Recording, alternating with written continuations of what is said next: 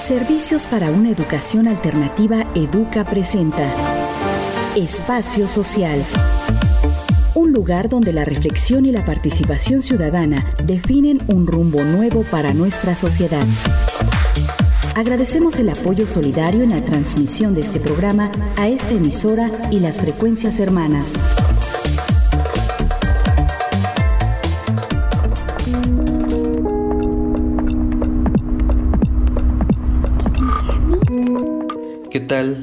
Buen día. Les saluda Daniel Niscup y a nombre del equipo de producción les damos la más cordial bienvenida a esta nueva emisión del Espacio Social, una producción de Educa Oaxaca. El día de hoy vamos a tratar un tema de suma importancia para el ejercicio de los derechos humanos y que bien nos convendría conocer a la sociedad en general, pues se trata de la situación actual en la que se vive este tema en México. Para ello, el día de hoy vamos a platicar acerca de un mecanismo para evaluar a nuestro país en temas de derechos humanos y este mecanismo se le llama Examen Periódico Universal, también conocido como EPU, y es un proceso especial en el que se hace una revisión periódica del historial de derechos humanos de los 193 Estados miembros de las Naciones Unidas. Este se realiza desde 2008 en periodos de cada cuatro años y este 2024 se llevará a cabo el cuarto ciclo. Cabe resaltar que Oaxaca es un estado desde donde la sociedad civil organizada ha presentado desde 2008 informes con respecto a la situación de los derechos humanos y en este 2024 pues también ha presentado un informe detallado de las violencias a estos derechos en Oaxaca. Para hablar más detalladamente respecto al EPU tenemos la palabra de Jimena Ramos, quien es miembro de la Oficina del Alto Comisionado de la Organización de las Naciones Unidas para los Derechos Humanos en México. ¿Qué es el EPU y por qué es tan importante? Primero que nada, pues sí me gustaría eh, mencionar que es un mecanismo y un proceso del Consejo de Derechos Humanos. Acuérdense que tenemos la Asamblea General que está formada por todos los países que son parte de la ONU y dentro de la Asamblea hay un Consejo de Derechos Humanos, que este Consejo tiene como facultad pues hacer todo el tema de derechos humanos dentro de la ONU. Este consejo se forma por 47 estados y estos 47 estados forman este proceso que es el grupo de trabajo del examen periódico universal. Estos 47 estados son quienes en principio forman este grupo de trabajo y van a examinar y examinan periódicamente a los diferentes estados. Algo muy particular de este examen es que no es que la ONU está examinando un país, sino que los países están examinando entre ellos mismos. Es un proceso que busca que estén en igualdad de circunstancias todos los países y que entre ellos se recomienden qué es lo que deberían hacer de acuerdo a la situación de derechos humanos. Este proceso se crea desde 2006 y como ya mencionaban, pues México ha sido evaluado ya por tres ocasiones, ahorita estamos en el cuarto ciclo. Y pues, ¿qué es lo que va, lo que se evalúa en este examen? Se evalúan todos los compromisos de derechos humanos, por eso se habla de que es universal. Se habla, se evalúa si se ha cumplido la Carta de las Naciones Unidas, la Declaración Universal de los Derechos Humanos, que justamente el 10 de diciembre cumple 75 años, los instrumentos de los cuales México es parte, México es parte de los nueve tratados internacionales del Sistema Universal de Derechos Humanos también algunos otros compromisos y demás que son voluntarios, por ejemplo el Pacto para la Migración Ordenada y Segura, y también el derecho humanitario internacional, por ejemplo el derecho de los refugiados y demás, ¿no? Entonces, lo que van a hacer en ese examen es que se van a evaluar todos esos derechos humanos, todos, todos, no unos van a ser más importantes que otros, van a evaluarse todos. Entonces, el objetivo de este examen también es que se vean estas situaciones, vean cómo se pueden mejorar la aplicación de las leyes, de estos tratados, cómo se deben cumplir estas obligaciones. Y también creo que es muy importante y lo que se ha dicho es que es una oportunidad para que las organizaciones de la sociedad civil puedan hacer incidencia y puedan llevar eh, a estos espacios internacionales temas que tal vez no necesariamente a nivel nacional es muy fácil pues exponer y problematizar. Entonces allá los estados tienen esta oportunidad de hablar de estas temáticas y bueno, un poquito también eh, sobre el proceso, ya un poco mencionaba también Mario, que ya tenemos, se llevó a cabo el proceso nacional, en donde pues tanto las autoridades, las instituciones de derechos humanos, sociedad civil e incluso nosotros como sistema de las Naciones Unidas presentamos informes a este grupo de trabajo del EPO. ¿Y, qué es, ¿Y por qué es importante estos informes? Porque el Estado va a decir cómo ha cumplido estas obligaciones, pero la sociedad civil va a decir cuál es la realidad. esta, la sociedad civil va a decir cuáles son las cifras con base en su experiencia, en su documentación, en sus labores de, litigio, de incidencia y demás, pues van a llevar a cabo, van a llevar al grupo de trabajo esta información detallada. También nosotros como sistema de Naciones Unidas, también en base a nuestros diferentes mandatos de las diferentes agencias, también presentamos información, las instituciones nacionales de derechos humanos, las instituciones estatales, y todas estas llevan esta información y el grupo de trabajo examina esta información y es que después se lleva a cabo este diálogo interactivo que va a ser en enero y después es cuando se, en abril ya se van a eh, adoptar estas observaciones y pues van a ver cuáles sí va a aceptar México y cuáles no. Entonces, un poquito para que tengan de contexto, México en los tres periodos, en los tres ciclos, por ejemplo en el último, recibió 264 recomendaciones, de las cuales aceptó 262 son bastantes recomendaciones son una amplia diversidad de temas que se tocan en los informes, tanto en el nacional como el de Oaxaca. Por ejemplo, uno de los más importantes es sobre tema de personas defensoras de derechos humanos y periodistas. Hay muchísimas recomendaciones para el fortalecimiento del mecanismo de protección, para que no se queden en impunidad los asesinatos, las agresiones, los homicidios. El tema de violencia de género, ya lo mencionaban, es uno de los temas más importantes que va desde el feminicidio, discriminación, otros grupos en situación de vulnerabilidad como niñas, niños y adolescentes, pueblos indígenas, personas migrantes, personas afrodescendientes, colectivo LGBTI. Entonces hay muchas recomendaciones sobre estos grupos específicos. Hay sobre tema de acceso a la justicia, como ya mencionaban acá, garantizar la independencia de la Fiscalía General, de las fiscalías estatales, eh, lograr que no haya impunidad, que no haya corrupción. Entonces ya hay una serie de recomendaciones con base en lo que ustedes ya también las organizaciones aquí han documentado. Entonces es muy importante que durante estos ciclos y esta evaluación, pues las organizaciones continúen haciendo estas articulaciones, continúen proporcionando esta información y cuando después ya se adopten cuáles van a ser las recomendaciones que va a aceptar México, pues darle seguimiento para las organizaciones. Todas estas recomendaciones son instrumentos de incidencia. Con estas pueden tal vez ir a las diferentes autoridades federales, estatales y municipales, pues con base en el artículo primero que dice que todas las autoridades tienen la obligación de respetar, garantizar, promover y ¿cuál es la otra? Proteger los derechos humanos a nivel internacional. Entonces estas recomendaciones les dan también un poco más de herramientas para decir, ya tenemos lo que dice la Constitución, ya tenemos lo que dicen los tratados, pero ya también tenemos estas recomendaciones del examen periódico universal. Entonces, pues desde la oficina pues reconocemos esta labor, tanto lo que se hizo aquí a nivel eh, estatal en Oaxaca como lo que se ha hecho a nivel nacional, lo que se han hecho en otras regiones, en otros estados, otros grupos de organizaciones, para seguir dando esta información a nivel internacional y exigir que se cumplan con estas recomendaciones.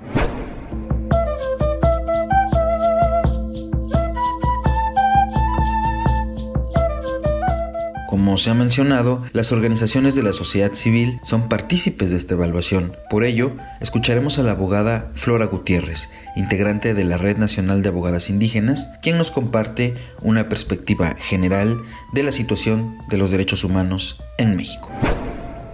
Mi nombre es Flora Gutiérrez Gutiérrez, soy abogada zapoteca de la comunidad de recibimiento de Cuauhtémoc, municipio de Santiago Textitlán, en la región de la Sierra Sur, acá en el estado de Oaxaca.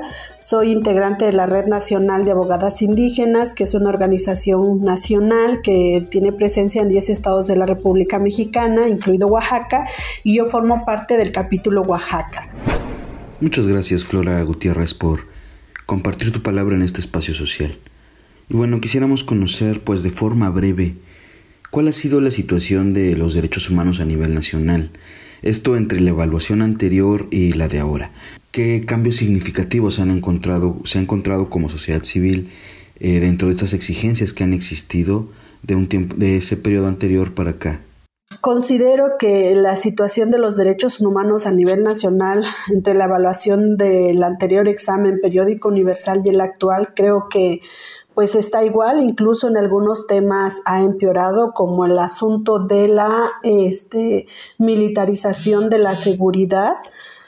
Em, hemos pasado pues este de dentro del tema de la seguridad pública a una seguridad militarizada en lugar de transitar a una seguridad eh, pues ciudadana con enfoque de derechos humanos donde pues sean las corporaciones civiles las que se encarguen de, de seguridad y no las fuerzas armadas, las fuerzas castrenses como ha ocurrido pues este en, en, en, México y también pues en Oaxaca. Bueno, ese es un tema, otro de los temas que ha recrudecido, este, que ha habido mayor violación a derechos humanos y que en lugar de mejorar o disminuir ha empeorado es el ataque a defensoras y defensores de derechos humanos del territorio, ataques a defensoras y defensores también de, este, de periodistas, ¿no? A la prensa y bueno, creo que en este, eh, pues en este sexenio, en esta parte del examen que, que de que se realiza el Estado mexicano, pues las cosas tampoco han mejorado, ¿no? Al contrario, creo que se ha agudizado. Otro de los temas también que preocupa es que no existe una independencia, pues, de los poderes, de los tres poderes. O sea, sigue el Ejecutivo, sigue teniendo control del Poder Legislativo y también, pues, ahora con este intento de, pues, de controlar al Poder Judicial y sobre todo el máximo órgano que es la Suprema Corte de Justicia de la Nación y que esto, pues, implica una pues una serie de, eh, de, impunidad. El hecho de tener sometido al Poder Judicial pues implica, pues genera una serie de impunidad entre pues todos los casos de violaciones a derechos humanos, tanto individuales y colectivos que, que existen. ¿no? no existe, por ejemplo, la CNDH está pues también borrada en el sentido de que pues está controlada también por el Ejecutivo, este, hay un ataque constante a los órganos autónomos, hay una amenaza pues a los territorios este, indígenas, entonces creo que no, no, no se ha mejorado y las recomendaciones que se tuvo en este, pues en el examen periódico anterior a este, pues no ha cambiado, ¿no? Creo que se mantiene y al contrario con mayores, este, con otras recomendaciones como más puntuales. Y bueno, ya de manera más puntual, ¿cuál ha sido la situación de los derechos humanos en Oaxaca? Durante ese mismo periodo? ¿Qué cambios ha habido? ¿Qué se ha observado eh, desde este trabajo que realizan las organizaciones de la sociedad civil y estas exigencias que por supuesto tienen muy presentes pues dentro de tu trabajo que hacen directamente con la sociedad a pie, vaya? En el caso de Oaxaca, eh, pues no ha sido la excepción. Creo que en Oaxaca estamos viviendo también el mismo efecto que se está pasando a nivel nacional con la militarización de la seguridad. No, aunque por ejemplo algunos hablan del mando único en Oaxaca, pues eso no es posible por la composición pues del estado y porque pues existen no municipios los 417 que pues eligen a sus propias autoridades y donde la policía comunitaria pues es, es parte de un nombramiento de un cargo no entonces es un poco complejo. Y además este pues la presencia en algunos territorios de este la marina el ejército la guardia nacional y sobre todo para cuidar intereses del gobierno y de empresas transnacionales, sobre todo en la región del Istmo, donde pues empieza a criminalizar a las activistas, los activistas, a los defensores, defensoras del territorio y pues también este el tema de los desaparecidos también aquí en Oaxaca no hay una verdadera división de poderes este el poder legislativo está sometido al ejecutivo pasó en el este pues en el gobierno anterior de Alejandro Murat está pasando ahora con el gobierno de Salomón y también este, el Poder Judicial pues está sometido al Poder Ejecutivo, entonces no existe una verdadera división de poderes, no hay contrapeso, la Fiscalía pues eh, también este, no es autónoma, la, la Defensoría de Derechos Humanos tampoco este, el tema de los desaparecidos, la impunidad que cada vez es, pues se acrecienta más, ¿no? El, el, este, pues también el ataque a las defensoras, a las y los periodistas, este, el tema de, el, pues el saqueo de estos proyectos transnacionales extractivistas a territorios, entonces, este, creo que, pues no, no hay un avance de protección, pues, ¿no? De disminución de estas violaciones a derechos humanos, al contrario, creo que han este, han ido en aumento. Y otra de las cosas también en el tema pues de los feminicidios van en aumento, el, el, tema de, los, de las violaciones a los derechos de las mujeres, o sea, de nada se sirve que tenemos una ley 3 de 3, cuando pues hay personas señaladas donde tienen carpetas de investigación por porque son violentadores y agresores y los tienen en la estructura gubernamental. Entonces tú no puedes decir que eres un gobierno que respeta, garantiza los derechos de las mujeres y sobre todo el derecho a una vida libre de violencia cuando tienes a una agresor, a un violentador como coordinador de paz, cuando tienes este pues a una subsecretaria de prevención de la violencia cuando está vigente su, su, su, registro como persona sancionada por violencia política en razón de género porque hay una sentencia firme, entonces creo que pues las cosas no, no están bien en el tema de los derechos humanos. Muchas gracias, Flora. ¿Algo que se quiera agregar respecto a todo esto que hemos comentado? Creo que como, pues, como activistas, como defensoras, lo que tendremos que hacer es obligar pues, a que cumplan como el marco legal, constitucional y convencional en materia, en marcos en los cuales el Estado mexicano se ha obligado a respetar esos derechos humanos que se establecen pues en este, toda, toda esta normativa, ¿no? Entonces es, es, lamentable y como sociedad civil pues vamos a seguir pues haciendo nuestro papel, señalando, ¿no? Estos, este, pues estas violaciones, estos abusos, estos excesos, esta falta de, de división de poderes, este sometimiento y este control pues este del Ejecutivo hacia los distintos órganos y que de una u otra manera también este pues genera impunidad, el hecho de que no haya una independencia en el Poder Judicial del Estado, pues genera una serie de impunidad a la serie de violaciones a derechos humanos por parte de los, este, de los funcionarios y de los servidores públicos, ¿no? Entonces esperamos que, este, pues, que los organismos eh, internacionales de derechos humanos, como el Comité de Derechos Humanos de la ONU, la Oficina del Alto Comisionado, pues hagan su trabajo de mayor vigilancia al Estado mexicano al estado de Oaxaca para que pues cesen estos actos violatorios, no haya impunidad, pues haya pues castigo a las personas que han cometido un delito en el marco pues del ejercicio de derechos este por acallar voces pues por señalar violaciones a derechos humanos. Vamos a hacer una breve pausa musical para dar paso a Fito Páez y Pablo Milanés con esta interpretación a dueto de la canción Yo vengo a ofrecer mi corazón. ¿Quién dijo que todo está perdido? Yo vengo a ofrecer mi corazón. Tanta sangre que se llevó el río. Yo vengo a ofrecer mi corazón. No será tan fácil, ya sé qué pasa será tan simple como pensaba, como abrir el pecho y sacar el alma,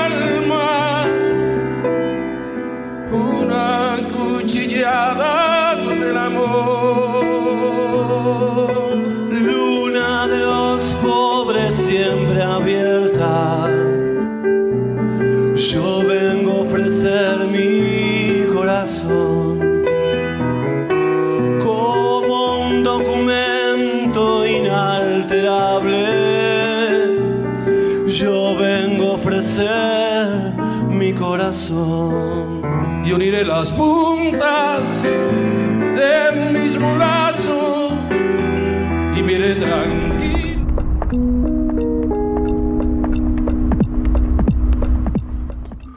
al inicio del programa, la sociedad civil de Oaxaca presentó en diciembre de 2023 el informe Entre el PRI y Morena, retrocesos, impunidad y simulación, los derechos humanos en Oaxaca, informe 2018-2023. En la actividad participaron Marcos Leiva, integrante de Educa Oaxaca, Mario Hurtado, integrante del colectivo EPUMX, así como Jessica Sánchez Maya, integrante del equipo directivo de Consorcio Oaxaca, quien dio a conocer la información que integra este trabajo.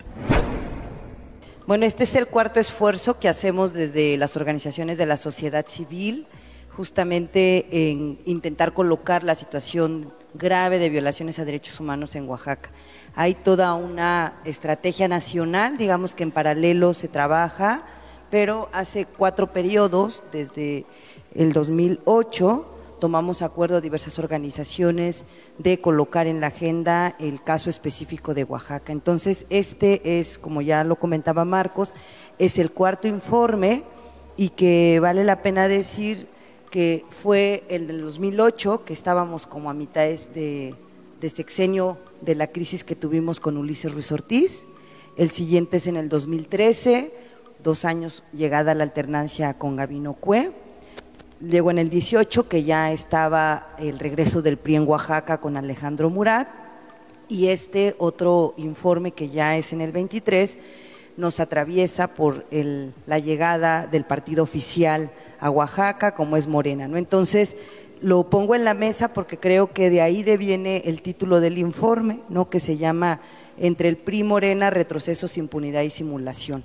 Es decir, los partidos van y vienen, las fuerzas políticas se acomodan, sin embargo, la realidad de eh, política pública, de presupuesto, de acción a favor de los derechos humanos de mujeres, niñeces, pueblos, comunidades y medio ambiente, eh, se miran totalmente mermados. Entonces, este ejercicio de este informe eh, ha ido incrementando también el nivel de participación de organizaciones de la sociedad civil y también con el tiempo la participación activa de personas periodistas. ¿no? En este informe ya más en concreto pues ya están también eh, puesta con más claridad desde los actores que son eh, la situación de periodistas eh, en, en Oaxaca.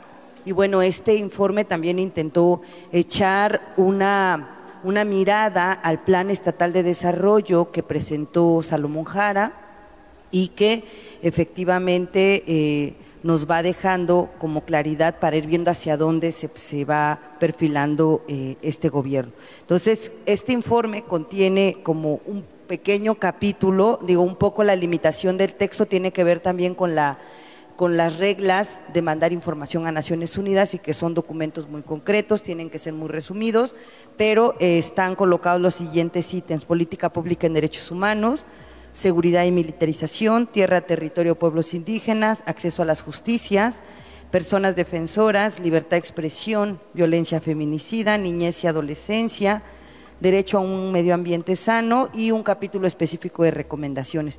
El informe está en versión español e inglés. Entonces, este informe también eh, tiene como la segunda cara, digamos que es como una versión en inglés. Entonces, por un lado van a tener la versión en español y en la siguiente está la versión ya traducida al inglés, justamente porque es un instrumento de incidencia ante Naciones Unidas. Entonces, eso lleva también a las organizaciones a intentar traducir el informe que se presenta. Entonces, me parece que ya Marcos colocó una cantidad de, situaciones que contempla el informe y yo nada más quisiera como remarcar esta, el por qué titulamos el informe de esta manera. En la presentación del informe también se contó con la participación de Flora Gutiérrez de la Red Nacional de Mujeres Indígenas, así como de la periodista Soledad Jarquín, quien expresó lo siguiente. Efectivamente, cambian los gobiernos, cambian los partidos, pero las personas siguen siendo las mismas. Yo no sé si es porque todos vivimos en este país y aprendemos exactamente lo mismo y nos cuesta mucho trabajo ver las otras alternativas de ser gobierno y de ser mejores gobiernos cada vez. Eh, hace mucho tiempo eh, pensaba que después de que se fue José Murat, decía yo, no puede venir un peor gobierno, luego vino Ulises Ruiz, luego vino Gavino y luego vino Alejandro Murat y ahora está Salomón Jara. Entonces yo creo que sí puede haber peores gobiernos y para eso están los contrapesos, estos contrapesos que somos la sociedad civil, la ciudadanía y me da mucho gusto por eso que a pesar de que no tenemos claras cuáles son las recomendaciones y cuáles las acciones de los gobiernos, las recomendaciones de la ONU y las acciones de los gobiernos para mejorar cada vez que la sociedad civil presenta un informe, yo creo que hay que insistir, no quitar el dedo del renglón es fundamental también hacer énfasis en que los gobiernos se han caracterizado por eso, que se hace mucho hincapié en el informe, que son la omisión, la, la simulación, la negligencia y por tanto la corrupción, a la violación de los derechos humanos, la negación o la falta de acceso a la justicia y el derecho a la verdad que tenemos todas las personas, en específico en los casos de violencia feminicida, que es el que me interesa de manera particular. En 15 años, si consideramos que más o menos en promedio eh, el número de asesinatos violentos de mujeres es de 100, estamos hablando 15 años de informes, estamos hablando más o menos de 1.500 mujeres asesinadas con un mínimo y mínimo eh, resultado de no impunidad. la gran mayoría de los casos están en la impunidad y eso eh, no tiene sino un impacto tremendo, no solamente en las familias, sino en la sociedad entera. Entonces yo digo y hago un llamado aquí al gobierno de Oaxaca para que salgan de su mundo paralelo, que se den cuenta de que hay algo, algo más allá de lo que ellos ven programan y gestionan en sus cerebros y que no le llegan a la sociedad y hago un llamado sí a la ONU para que efectivamente se haga lo que plantea el informe, nos den eh, mecanismos transparentes de cuál, qué ha sucedido con esos 15 años de recomendaciones. Muchas gracias. Tuvimos la oportunidad de conversar con Diana Leticia Pérez del Centro Calpulli, quien también participó en la presentación y nos compartió las exigencias al Estado por parte de la sociedad civil de Oaxaca. Pues nos encontramos con Diana, ella es integrante de Calpulli, esta organización civil oaxaqueña. Nos va a hablar un poco acerca de las exigencias concretas que se han tenido eh, a lo largo de, este, de estos periodos de evaluación.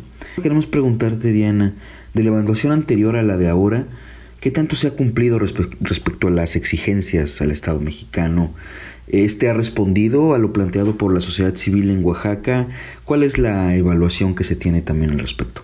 Pues sabemos que hasta el 2018 el gobierno mexicano había aceptado 262 recomendaciones de la tercera evaluación del EPU respecto a los derechos humanos. Y hay que decir que, sin embargo, vemos que el compromiso solo quedó en el aire debido a que la violencia sigue aumentando día con día.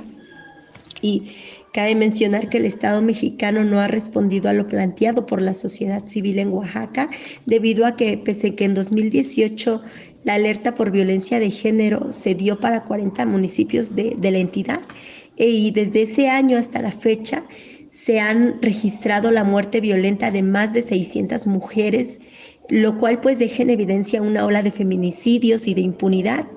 Y también es importante mencionar que en promedio en el estado de Oaxaca se asesina de forma violenta a un periodista cada año. Otra evidencia del nulo compromiso del Estado mexicano respecto a las recomendaciones que se le emiten es en el caso específicamente de Pablo López Alavés, quien continúa privado de su libertad pese a que el grupo de trabajo sobre detenciones arbitrarias de la ONU ha emitido su opinión y pues esta no ha sido tomada en cuenta, ¿no?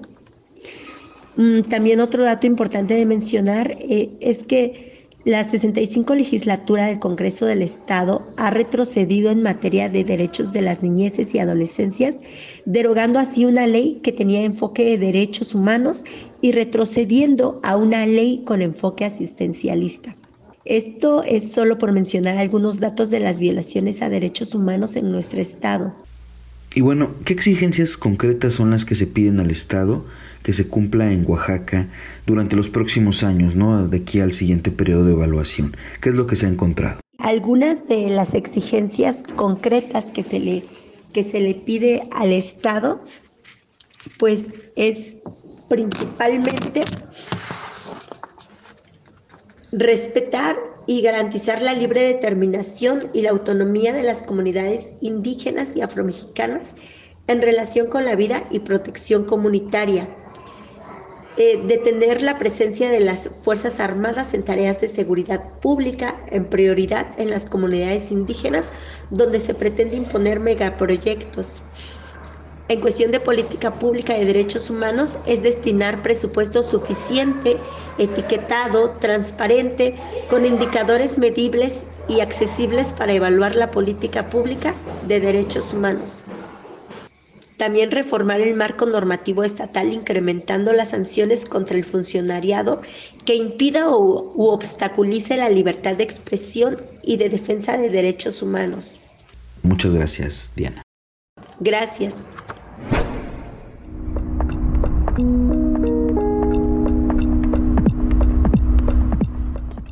Hemos llegado al final del programa, pero nos gustaría conocer su opinión. Compártanos su palabra al correo electrónico comunicación